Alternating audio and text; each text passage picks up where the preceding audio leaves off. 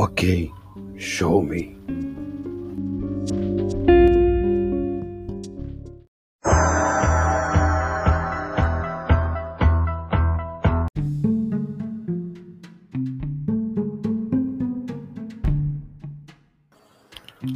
Bom dia, boa tarde, boa noite, queridos. Aqui é Gilson Moura Henrique Júnior. Estamos aqui iniciando o podcast Ok Show Me a respeito do filme e do livro que inspiraram a, o primeiro episódio e a própria criação do, do, do podcast. Bem, vamos, vamos, falar hoje sobre Christine. Tá? Christine é um dos livros e dos filmes mais simbólicos da produção de horror contemporânea dos Estados Unidos. E aqui a gente vai falar um pouco sobre os meios e, e caminhos que levaram à produção e qual o significado das produções, inclusive do, do, livro e do filme, e como eles simbolizam um determinado perfil de horror recente, moderno, contemporâneo, que inspirou coisas que nós vemos hoje no cotidiano é, do século XXI. Vamos seguir? Ok, show me.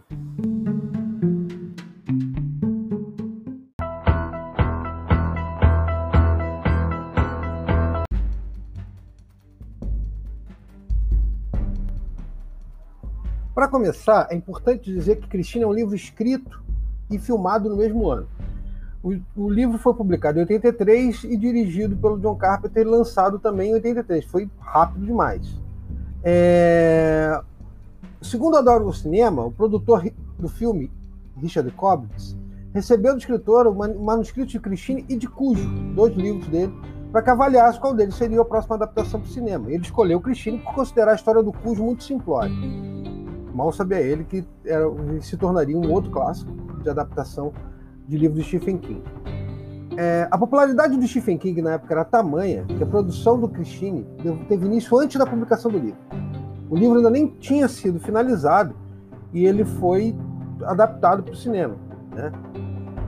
Cobbs havia produzido antes é, Silent Lot, um outro, um outro livro, uma adaptação de outro livro homônimo de Stephen King, que vem a ser A Hora do Vampiro na publicação brasileira. Né? E aqui ganhou, ganhou o nome de A Mansão Marsden, tanto o livro, a primeira adaptação, como a, a segunda adaptação da obra. A, o filme ele, ele tem uma abordagem muito bastante diferente do livro em vários, vários, vários momentos. Tá? É importante a gente ressaltar isso. É interessante para colocar que é o que Show Me, que inspira e nomeia esse podcast, é uma fala do protagonista, do proprietário da Christine, o Arne, quando ele encontra o carro destruído pelos valentões que abusam dele durante toda a história. É, ele percebe ou ele assume que o carro tem vida própria e diz a famosa frase que inicia a antológica cena em que o carro se reconstrói ao som de uma música sensual, como o striptease ao contrário. Inclusive tem isso no YouTube, eu sugiro que vocês procurem, é maravilhoso a montagem do, do, do, a remontagem do carro é um é um truque simples de cinema que feito de uma maneira ah, maravilhosa, antológica. E ele faz, ele reforça uma relação que a gente vai debater depois, como a, a feminização do carro. Não é à toa que o carro se chama Christine. Ele tem um sentido, tem uma lógica. E é fundamental a gente abordar isso. Vamos seguir, galera.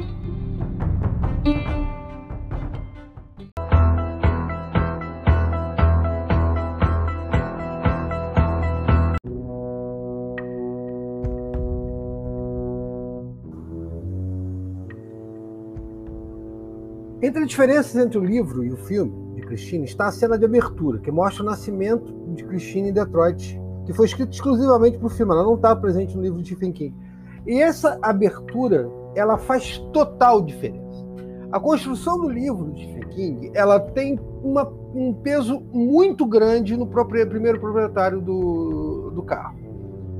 A construção é relacionar a, a construção de personagem relaciona o Arne, que é o, o, o, adolescente que compra a Christine, quando a Christine está completamente é, desmontada, jogada, ela é, uma, é um Plymouth é, 56, que era um carro de luxo em 56, mas que não é, estava em, em, estado de miséria, no, no, no pátio de um, do irmão do, do proprietário original.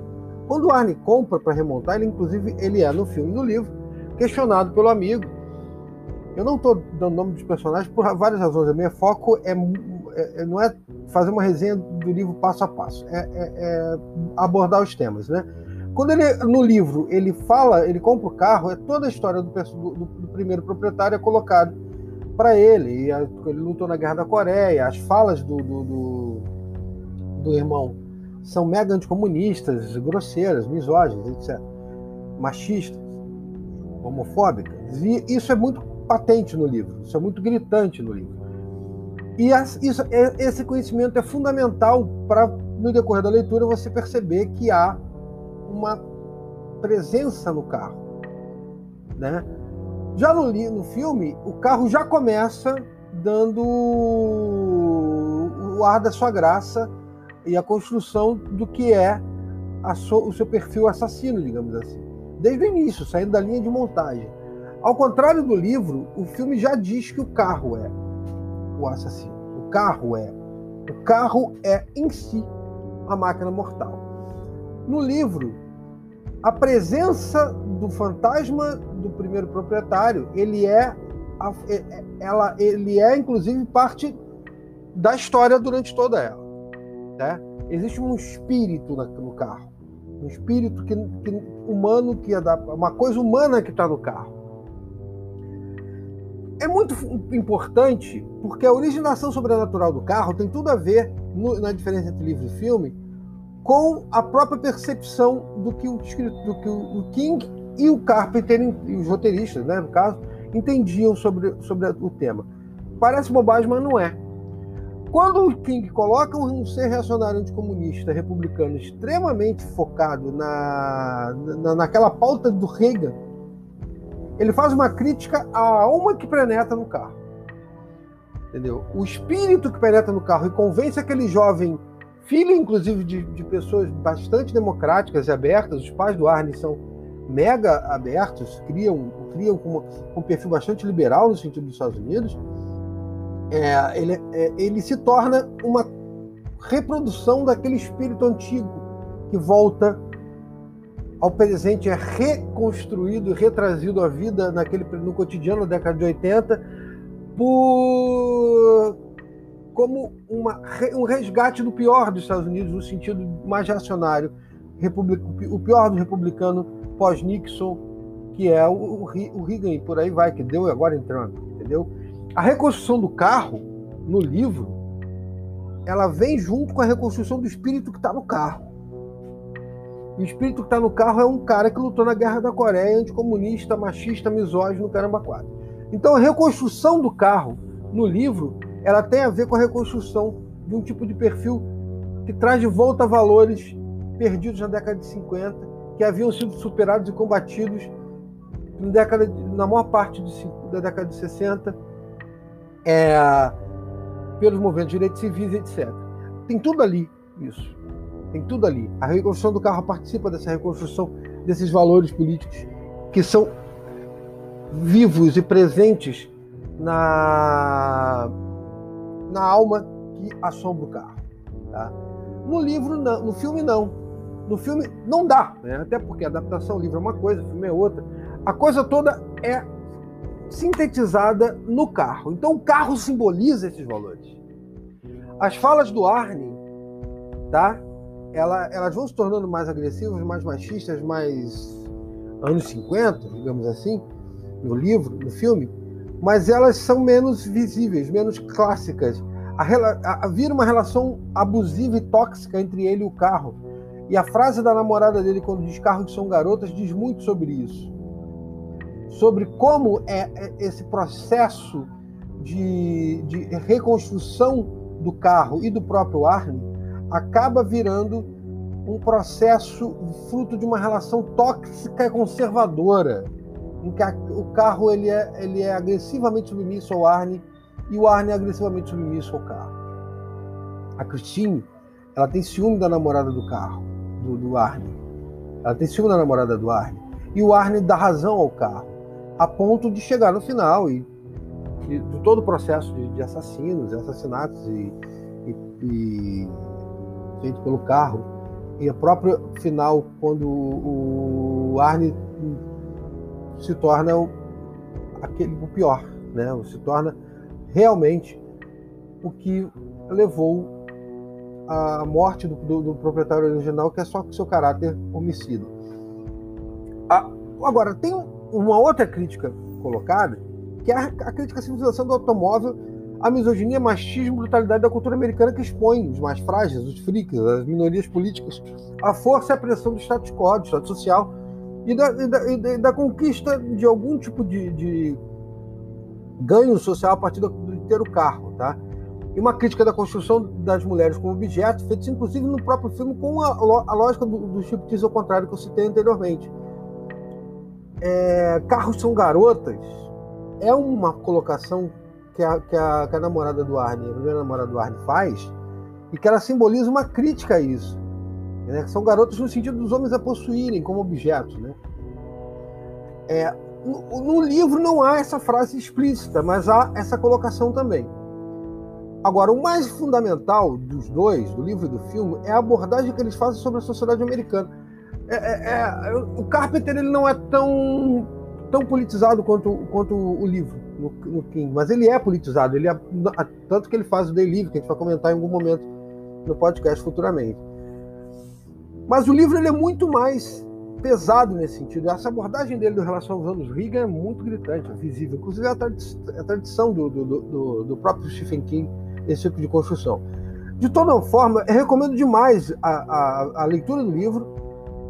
Ele está hoje pela Soma de Letras é, publicado pela Soma de Letras, se não me engano, recentemente republicado no Brasil. E o livro tem DVD e eu acredito que tenha em. Eu não sei qual outra plataforma de streaming, provavelmente deve ter na Netflix. Se não tiver, procurem ou comprem DVD, dá um jeito. É maravilhoso, é brutalmente bem filmado, ele é esteticamente maravilhoso, tem uma trilha sonora fantástica e eles abordam com muita liberdade, com muita tranquilidade, com muita qualidade uma, um horror de peso, de, de, é, de, de, de muita. Cara, é, do melhor que o horror pode promover, que é a, a, o susto, o medo, e, mas também uma crítica social foda, como a gente costuma dizer.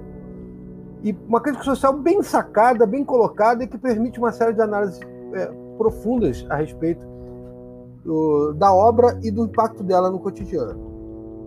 É, Christine, ele é um dos mais importantes filmes feitos nos últimos 50 anos, porque ele não inaugura, que inaugura um novo horror, um horror, um, uma, uma tinta política mais explícita, a meu ver, é o, o Jorge Romero, com a Noite dos Mortos Vivos, que a gente vai comentar também em episódios futuros.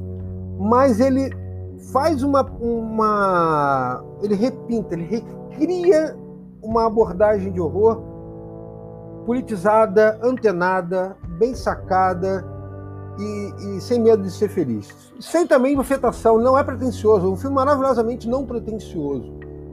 É importante lembrar que assim, não precisa a qualidade artística do filme não precisa ser o objetivo em si. Ela pode ser o resultado. E é uma adaptação primorosa que também, assim como Iluminado, tem uma divergência bastante grande, não é, são pequenas as divergências de livro e filme. Só que o King não se incomodou tanto, porque a, a divergência ela encaixa no diálogo entre o livro e o filme. Christine é uma das obras fundamentais do cinema de horror contemporâneo. Então, não percam tempo, vejam Christine, leiam Christine e, ok, show me.